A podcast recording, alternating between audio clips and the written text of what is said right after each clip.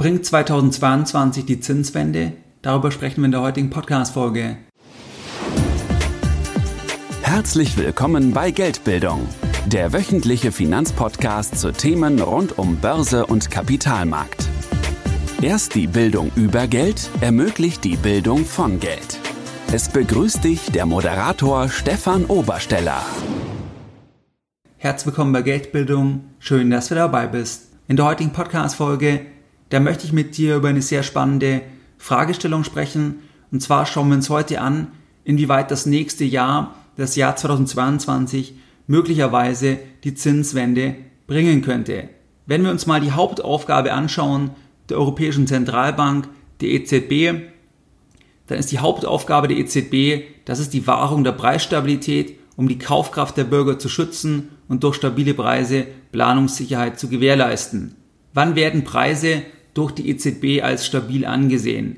Diese Preisstabilität, die wird typischerweise in der Eurozone mit einer jährlichen Preissteigerung, das heißt mit einer jährlichen Inflation von 2% assoziiert. Das ist keine ganz objektive Größe, sondern es könnte auch hier 2,5% sein oder 1,5% oder 1%. Es geht hier noch um eine gewisse Sicherheitsmarge zu einer Deflation.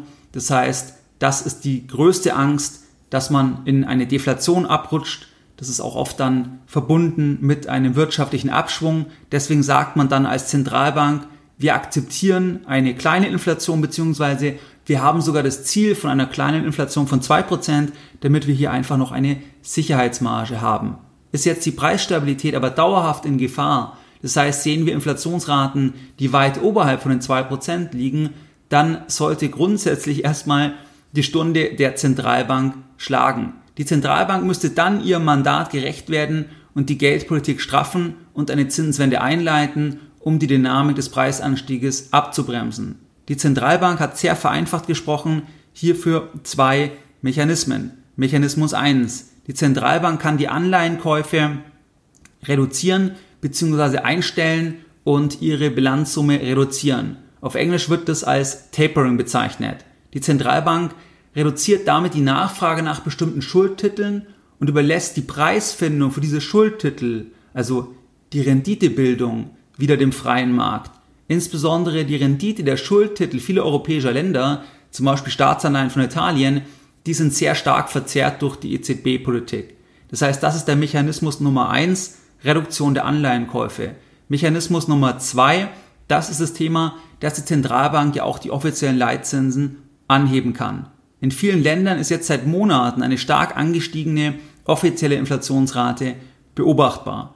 Kritiker werfen jetzt den Zentralbanken vor, dass sie durch die extreme Ausweitung der Bilanzsummen seit März 2020 Vermögenspreisblasen kreiert haben und die jetzt beobachtbare offizielle hohe Inflation, dass die selbst durch ihre Politik des lockeren Geldes hervorgerufen wurde. Die Bilanzsummen der EZB und auch der amerikanischen Notenbank, die sind seit März 2020 förmlich explodiert. Hiermit versuchten die Zentralbanken die Krise abzufedern und zu verhindern, dass aus einer Rezession eine Depression wurde. Inwieweit hier vielleicht dann etwas überreagiert wurde, das lassen wir an der Stelle einmal offen. Die Bilanzsumme der EZB stieg in jedem Fall von unter 5000 Milliarden Euro von Anfang 2020 auf über 8500 Milliarden Ende 2021. Die Bilanzsumme der amerikanischen Notenbank, die hat sich im gleichen Zeitraum sogar mehr als verdoppelt. In der Eurozone und in den USA, da wurde jetzt das Inflationsziel von 2% das heißt, die USA, die haben auch dieses gleiche Inflationsziel. Das wurde jetzt seit Monaten massiv übertroffen. Darüber sprachen wir bereits in der jüngeren Vergangenheit. Wenn wir uns jetzt die offiziellen Daten anschauen, dann lag in den USA die Inflationsrate, die offizielle im November 2021, dann lag die bei 6,8 Prozent. Im Oktober bei 6,2 Prozent. Das heißt, wir haben jetzt schon zwei Monate gesehen mit einer Rate oberhalb von 6 Prozent, das heißt, es ist ja dann mehr als das Dreifache von dem eigentlichen Inflationsziel. Und auch in den Monaten davor, im September, im August, im Juli, im Juni, im Mai, da lag die Inflation auch schon bei 5% und mehr. Wenn wir in die Eurozone gehen, dann sehen wir hier auch, dass die Inflationsrate weit oberhalb von dem Ziel liegt. Und zwar lag jetzt die Inflationsrate im November bei 4,9%, im Oktober bei 4,1%, im September bei 3,4 Prozent, im August bei 3 Prozent. Das heißt, wir sehen, dass hier die Rate konstant jeden Monat immer weiter nach oben gegangen ist. Jetzt erinnerst du dich vielleicht an die Erklärungen, die die Notenbanken ja oft vorgetragen haben, vor allem auch die amerikanische Notenbank, da war ja dann das Wort transitory, was immer wieder gefallen ist, das heißt das Wort vorübergehend, dass das Ganze nur ein vorübergehendes Problem sei, weil es einfach hier bestimmte Probleme gibt bei der Supply Chain, weil das Angebot nicht schnell genug ausgeweitet werden konnte. Die Nachfrage ist aber wieder angesprungen, deswegen sind jetzt die Preise raufgegangen, aber das Ganze wird sich selber wieder heilen, so nach dem Motto, die beste Kur von hohen Preisen, das sind auch wieder hohe Preise, weil wenn du hohe Preise hast, dann lockt es ja auch wieder mehr Anbieter an, dass die auch Produkte in dem Bereich anbieten, beziehungsweise dass dann die Kapazität ausgeweitet wird, weil die Preise so hoch sind und das sollte dann die Preise ja eigentlich wieder heilen. Das heißt, dass die Preise dann wieder fallen sollten. Jetzt haben wir aber gesehen, dass wir jetzt schon viele Monate stark angestiegene Inflationsraten beobachten können. Und jetzt gab es hier wirklich in den letzten Wochen im Dezember eine Veränderung. Das heißt, aus den Beschwichtigungen der Vergangenheit, dass das Ganze nur vorübergehend sei, da wurde jetzt in den letzten Wochen zunehmend die große Sorge von vielen Notenbankern, dass die Inflation nun ja vielleicht doch permanent sein könnte. Insbesondere, wie gesagt, im Dezember 2021 da rückte das Thema der Inflation verstärkt ins Visier vieler Notenbanker. Wir sehen jetzt im Dezember, da sehen wir Zinsanhebungen beispielsweise in England, in Norwegen, in Russland, in Mexiko, in Brasilien und auch in Peru. Das heißt, hier haben die Notenbanken bereits einen Zinsschritt gestartet. Für uns als Investoren und als Privatanleger, das ist insbesondere die Haltung der amerikanischen Notenbank und auch der EZB von Interesse. Was macht jetzt die amerikanische Notenbank? Der Chef der amerikanischen Notenbank, der hat kürzlich Folgendes gesagt, Zitat Anfang. The economy no longer needs increasing amounts of policy support. Zitat Ende. Das heißt ein Eingeständnis, dass jetzt diese enorme Stimulierung nicht mehr in der Form erforderlich ist, weil die Wirtschaft brummt und weil jetzt die Inflation einfach ein Problem wird. Bis März 2022 das sollen jetzt die Anleihenkäufe in den USA auf Null reduziert werden. Das wird wie gesagt als Tapering bezeichnet. Und das Gegenteil übrigens ist dann das Thema Quantitative Easing. Das heißt, man macht jetzt erstmal den Mechanismus 1, was wir vorhin besprochen haben. Das heißt Reduktion der Anleihenkäufe. Und dann will man aber auch den Mechanismus 2 machen im nächsten Jahr. Und zwar sind aktuell drei Zinsschritte für 2022 geplant in den USA und zwar auf eine Bandbreite von 0,75% bis 1%. Aktuell ist die Rate hier bei 0% bis 0,25%. Was macht die Europäische Zentralbank? Das Pandemie-Notfall-Ankaufprogramm PEP soll im März 2022 eingestellt werden. Das heißt, man geht hier auch ein bisschen den Mechanismus 1. Das heißt, dass man ein bisschen weniger macht von dem Thema der Anleihenkäufe. Aber im Gegensatz zur amerikanischen Notenbank, da wird es weiterhin auch Anleihenkäufe auch 2022 geben, und zwar im Rahmen des APP. Und ähm, das ist insofern hier ein Unterschied. Ein weiterer Unterschied ist gegenüber den Amerikanern, dass die EZB für 2022 bisher keine Anhebung der Leitzinsen plant. Jetzt gibt es eine kurze Unterbrechung mit einer Werbung von einer der wertvollsten börsennotierten Gesellschaften auf der Welt.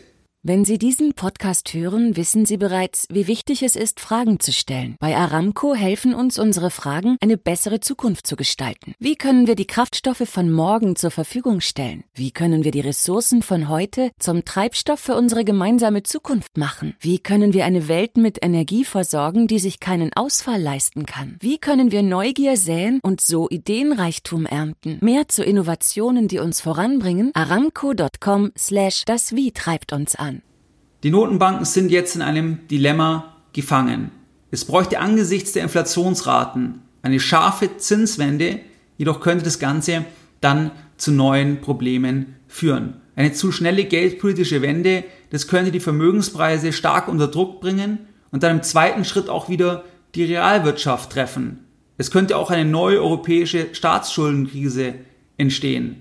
Durch die stark gestiegene Staatsverschuldung und die Haushaltsdefizite sind viele Staaten auf günstige Finanzierungsbedingungen angewiesen und die Zentralbanken haben ja selbst über die Nachfrageseite, das heißt, dass sie die Anleihen so massiv gekauft haben, da haben sie ja selbst diese Bedingungen mitgeprägt. Das heißt, dass Italien sich so finanzieren kann, wie sich Italien heute finanzieren kann. Das ist ein Ergebnis unter anderem auch von der EZB-Politik und nicht unbedingt ein Ergebnis von einer freien Preisbildung am Markt, weil die Marktteilnehmer entweder sagen, das Ganze ist sicher, weil die EZB das deckt, oder darauf spekulieren, dass einfach weiterhin die EZB auch kauft und deswegen auch bereit sind, zum Beispiel zu investieren. Aber würde die EZB sich komplett zurückziehen, dann würde es vermutlich anders aussehen, dann würde das vermutlich dazu führen, dass hier auch die Finanzierungsbedingungen für viele europäische Länder deutlich schlechter werden. Wegen diesem Dilemma, da tasten sich jetzt die Notenbanken sehr, sehr langsam an eine Zinswende heran. Die amerikanische Notenbank, wie du es gesehen hast, die ist etwas offensiver. Die EZB weiterhin eher defensiv. Die sind weiterhin teilweise auch noch in dem Wording, dass sie sagen, dass die Inflationsraten, dass sie da zuversichtlich sind, dass sie dann doch wieder irgendwann im Fallen könnten. Hier sprachen wir auch in der Vergangenheit darüber, dass auch Notenbanken die Inflationsrate nicht prognostizieren können, weil die Inflation, das ist kein physikalisches Gesetz, was da dahinter steht, wie sich die Inflationsrate bildet, sondern das Ganze ist multifaktoriell, das ist extrem komplex und da kann man nicht einfach dann auf einen Knopf drücken und das Ganze dann wieder abschalten, runterfahren, sondern es kann auch sein, dass man dann das Ganze halt nicht mehr einfangen kann. Stand heute fällt aber auch die Zinswende der Amerikaner für 2022 eher bescheiden aus, vorsichtig formuliert. Bei einer Inflation von fast 7%, eine Zinsanhebung auf bis 1% in Aussicht zu stellen, das ist wohl eher als übersichtlich zu werten. Gemäß einer im Dezember durchgeführten Bloomberg-Umfrage unter rund 100 Asset Managern, da wird das Tapering als größtes Risiko für den Markt angesehen. Als zweitgrößtes Risiko, da wird eine weiter steigende Inflation angesehen. Warum spielen jetzt eigentlich die Zinsen eine so große Rolle für Investoren? Warum ist es eigentlich so, dass Investoren rund um den Globus, dass die dann an den Lippen kleben von dem Chef der amerikanischen Notenbank, wenn er hier neue Einschätzungen verkündet?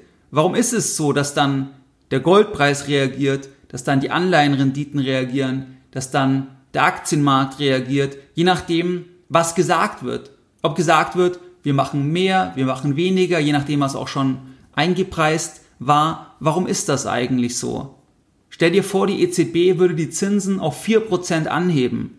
Das heißt auf das aktuelle Niveau der Inflation in der Eurozone. Dann wären die Realzinsen ja immer noch bei 0%. Aktuell sind die Realzinsen, also der Nominalzins minus die Inflation, das Ganze ist ja im absolut roten Bereich. Und bei 4% wäre es ja bei 0%. Stell dir das mal vor, diese Anhebung auf 4%. Was passiert dann mit den Immobilienpreisen, wenn statt 1% bei einer zehnjährigen Finanzierung oder 1,5 Prozent, wenn dann plötzlich 4 Prozent oder 5 Prozent oder sogar noch mehr bezahlt werden müsste. Was würde dann passieren? Was würde das bedeuten, wenn ein Zwei-Zimmer-Apartment in München heute beispielsweise 500.000 Euro kostet und der Zinsaufwand für dieses Apartment dann bei einer Vollfinanzierung plötzlich auf 20.000 Euro ansteigen würde, von 5.000 Euro? bei einem Zins bei 1%. Auf sagen wir 4%, dann 20.000 Euro Zinsaufwand. Können sich dann mehr oder weniger Menschen diesen neuen Zinsaufwand leisten, wenn sie neue Finanzierungen eingehen? Natürlich viel weniger. Das heißt, erstmal sind die höheren Zinsen, die sind erstmal natürlich auch belastend. Die sind erstmal Gegenwind für Immobilienpreise, wie du an diesem einfachen Beispiel siehst. Was würde ein Anstieg der Zinsen machen auf 4% mit den Anleihenpreisen von zum Beispiel italienischen Staatsanleihen? Die ausstehenden Anleihen, die würden im Preis erheblich fallen, wenn der Leitzins von 0% in der Eurozone auf 4% gehen würde, dann würde das die Anleihenrenditen massiv beeinflussen, die würden massiv fallen, also die, die Kurse würden fallen von den Anleihen, die Renditen würden dadurch raufgehen und das Ganze umso stärker, je länger noch die Restlaufzeit ist. Das heißt, hierdurch könnte bei neuen Anleihenemissionen dann die Finanzierbarkeit massiv unter Druck geraten. Das heißt, wenn man sich dann ausrechnet, bei der Verschuldung von Italien, wenn sie jetzt plötzlich alle Schulden neu refinanzieren müssten, dann zu den neuen Konditionen, wenn man sich dann den Zinsaufwand anschauen würde, dann würde man feststellen, das Ganze ist da nicht unproblematisch im Vergleich zu den Steuereinnahmen. Das heißt, das ist ein Riesenproblem, weil dann könnten wir wieder eine neue Staatsschuldenkrise sehen. Das heißt, die europäische Staatsschuldenkrise, die Probleme, die es gibt, dass die Länder wirtschaftlich heterogen sind, dass gleichzeitig wir aber einen Zins haben, dass die Länder eine Währung haben, dass die Länder nicht abwerten können. Dieses Problem haben wir weiterhin. Das ist ja ein altbekanntes Problem. Das hatten wir in den letzten Jahren immer wieder besprochen. Und jetzt durch die Politik der EZB, da ist das Ganze halt etwas kaschiert. Aber das Ganze würde offensichtlich wieder werden. Die Probleme würden aufgedeckt werden, wenn die Zinsen deutlich nach oben gehen würden. Und davor hat natürlich auch die EZB massiv Angst, weil man muss dann abwägen. Lassen wir die Inflation zu? Lassen wir es zu, dass wir vielleicht an Kredibilität verlieren? Lassen wir es zu, dass Sparer an Kaufkraft verlieren? dass Sparer auf eine Art enteignet werden? Lassen wir das zu und bis zu welchem Punkt? Oder sagen wir, wir reagieren sehr stark und sehr massiv und haben dann aber neue Probleme, dass wir dann wieder eine Staatsschuldenkrise haben. Und bisher ist es so, dass die EZB sagt, wir lassen erstmal die Inflation zu. Natürlich kommen dann auch akademische Begründungen, aber das dahinterstehende Argument, die dahinterstehende Überlegung ist natürlich, dass man das abwägen muss welche, welchen, welchen Preis bezahle ich, wenn ich hier interveniere und welchen Preis bezahle ich, wenn ich nicht interveniere. Das heißt, der Zins ist der Preis des Geldes und die Zentralbanken, die sind der Hüter von diesem Preis des Geldes. Und dadurch spielt der Zins eine Rolle für alle Vermögenspreise, weil bei einer Zinswende, da werden Finanzierungen teurer. Da sind dann zukünftig erwartete Cashflows in der Gegenwart weniger wert. Da verändern sich die Opportunitätskosten, weil es zum Beispiel dann auch wieder Anleihen gibt, wo man 3, 4, 5, 6 Prozent bekommen kann von Staaten, die relativ sicher sind. Angenommen, wir hätten einen Zins bei 4, 5 Prozent in der Eurozone, dann könnte man zum Beispiel auch wieder ein Festgeld machen, wo man dann zum Beispiel auch irgendwo 3, 4, 5 Prozent bekommen würde auf beispielsweise ein Jahr. Das heißt, dann verändern sich auch die Opportunitätskosten. Das heißt, das sind die Themen, die hier mit reinspielen bei der Zinswende. Die wahre Belastungsprobe, die wird erst noch kommen. Und zwar dann, wenn die Inflationsraten, die wie gesagt sehr, sehr schwierig vorhersehbar sind, wenn die weiter hoch bleiben sollten oder wenn die sogar noch weiter steigen, dann kommt die wahre Belastungsprobe.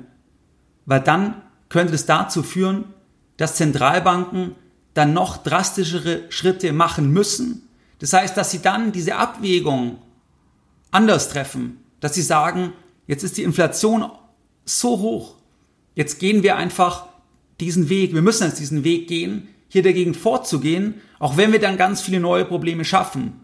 Und das wird extrem spannend, wenn das der Fall sein sollte, weil unterm Strich muss man sagen, dass diese aktuelle Zinswende, was jetzt aktuell in Aussicht gestellt ist, dass das noch relativ überschaubar ist, in den USA, aber besonders auch in der Eurozone. Da geht es ja erstmal nur um die Reduktion von Anleihenkäufen. Das heißt also, es könnte sein, dass eine höhere Inflation dann dazu führt, dass aus einer kleinen Zinswende das dann auch ein Zinsschock werden könnte. Was waren jetzt die Lessons learned in der heutigen Podcast-Folge? In der heutigen Podcast-Folge, da haben wir uns das Thema angeschaut der Zinswende. Das heißt, wir sehen das weltweit dass wir hier eine Tendenz sehen, zumindest in einigen Ländern, dass hier die Zinsen angehoben werden, beziehungsweise dass jetzt die Inflation einfach erstmal überhaupt thematisiert wird, dass man sagt, jetzt haben wir ein Problem, jetzt ist die Inflation zu hoch und dass man von dem Wording weggeht, dass das Ganze nur vorübergehend sei. Wir sehen es jetzt bei den Amerikanern, dass die im nächsten Jahr drei Zinsschritte machen wollen. Wir sehen auch, dass die die Anleihenkäufe komplett runterfahren wollen. Wir sehen in der Eurozone, dass hier die Anleihenkäufe runtergehen sollen, aber wir sehen in der Eurozone noch nicht, dass für nächstes Jahr eine Zinswende geplant ist. Das kann sich aber ändern. Es kann hier richtig Druck reinkommen, wenn die Inflationsraten weiter hoch bleiben, wenn die sogar noch weiter steigen sollten. Dann kann aus dieser kleinen Zinswende, dann kann da ein wahrer Zinsschock werden. Wie du es gewohnt bist, dann möchte ich jetzt auch die heutige Podcast-Folge wieder mit einem Zitat beenden und heute ein Zitat von Milton Friedman. Nothing is so permanent as a temporary government program. Mehr Informationen zu Themen rund um Börse und Kapitalmarkt findest du unter www.geldbildung.de. Und immer daran denken, Bildung hat die beste Rendite.